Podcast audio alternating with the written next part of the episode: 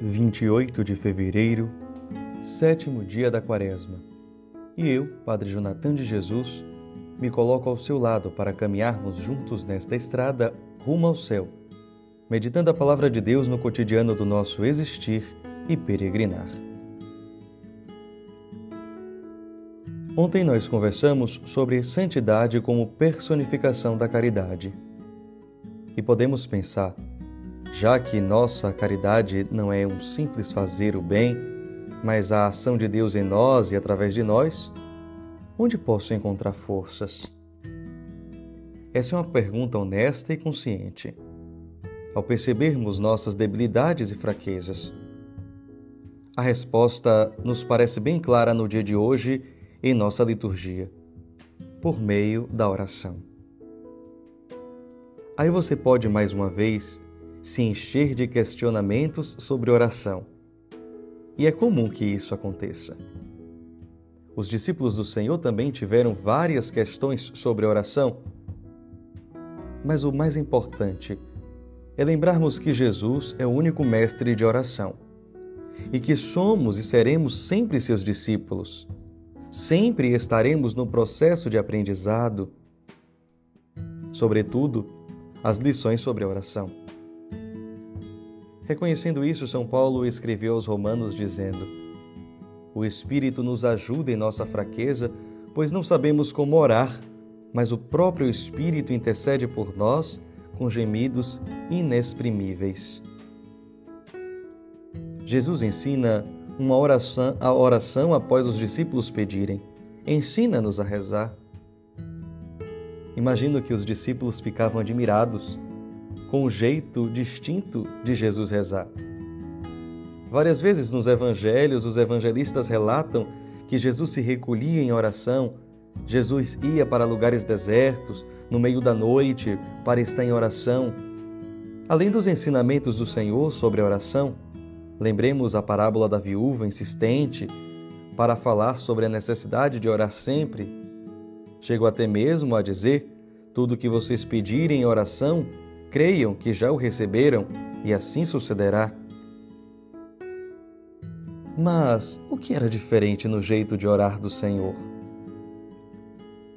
Seu modo de oração era discreto, simples e confiante. Vejam, discreto, simples e confiante. De fato, agia em conformidade com a palavra que ouvimos em Isaías na primeira leitura a palavra que sair da minha boca realizará tudo o que for da minha vontade, disse o Senhor. O segredo de sua oração vai se descortinando com a resposta dada aos discípulos. O primeiro conselho vem junto com a afirmação fortíssima. Não useis muitas palavras. Vosso Pai sabe o que precisais muito antes que vós pensais. Mais uma vez vemos que a oração precisa ser, como nos disse Santa Teresinha do Menino, do Menino Jesus, um impulso do coração, um simples olhar lançado para o céu, um grito de gratidão e de amor, tanto no meio da tribulação como no meio da alegria, é a elevação da alma para Deus. E depois disso disse Jesus: Deveis rezar assim: Pai nosso. Um susto grande é a expressão da paternidade de Deus. Dizer pai é se relacionar com Deus como filho, com confiança filial, com liberdade, com amor, com proximidade, com docilidade de alma. Contudo, não é uma relação intimista, isolada, individualista, mas o reconhecimento de um Deus que é meu Pai, mas também muitos filhos e filhas ele tem dos quais são meus irmãos e minhas irmãs. A oração de Jesus não nos tranca em nós mesmos, mas nos leva aos irmãos e às irmãs, neste sentido de que homem algum é uma ilha, como dizia o monge trapista Tomás Merton. Somos em coletividade, não nos bastamos a nós mesmos. Vejamos como a oração de Jesus é a expressão da sua vida. Jesus era um homem aberto às relações. A presença de Jesus era sempre um caminho libertador para Deus. Jesus era vida em oração, oração viva. Por isso, o final do texto é claro, falando sobre os frutos da oração, do verdadeiro relacionamento com Deus, a capacidade de perdoar, de olhar o outro como parte de mim. Os frutos da oração são como preditos pelo profeta Isaías. É como chuva e neve que descem do céu, e para lá não voltam mais, mas irriga e fecunda a terra, faz germinar e dá semente. Por fim, podemos nos perguntar: como está sendo o meu relacionamento com Deus na oração? Tem sido filial, livre, doce? Minha oração tem sido como a de Jesus? discreta, simples e confiante, ou eu acho que seria ouvido pela multiplicação de rezas e de palavras? A quietude, o silêncio, a contemplação, a meditação estão compondo o meu dia? Oro com minha vida e transformo minha vida em oração, me abrindo ao outro, ou cada dia vou me trancando mais e, vivendo em si mesmado, individualista? Em minha oração consigo sentir a proximidade de Deus, seu amor, sua misericórdia, sua bondade, que me preenche e me leva a perdoar pela consciência de que sou perdoado, amado, misericordiado por Deus? São questões importantes para a nossa reflexão sobre a nossa vida de oração nesta quaresma.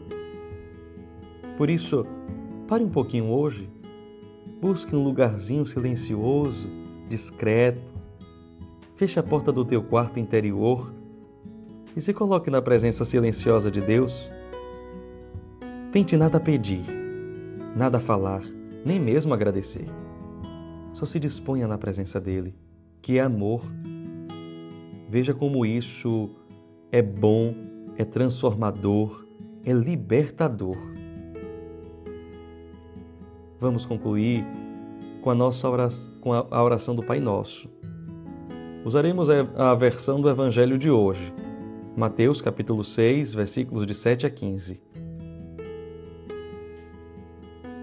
Pai nosso, que estás nos céus, santificado seja o teu nome.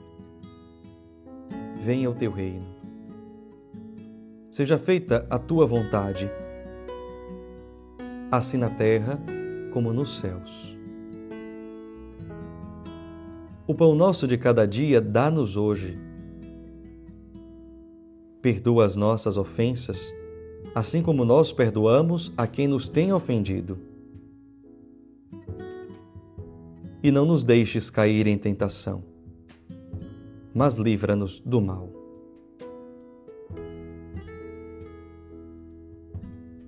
Te abençoe o Deus Todo-Poderoso, Pai, Filho e Espírito Santo. Amém. Lembre-se sempre do que disse Jesus: Tudo que pedirem em oração, se creem, vocês receberão. Que você hoje possa renovar sua confiança filial em Deus. Hoje ficamos por aqui.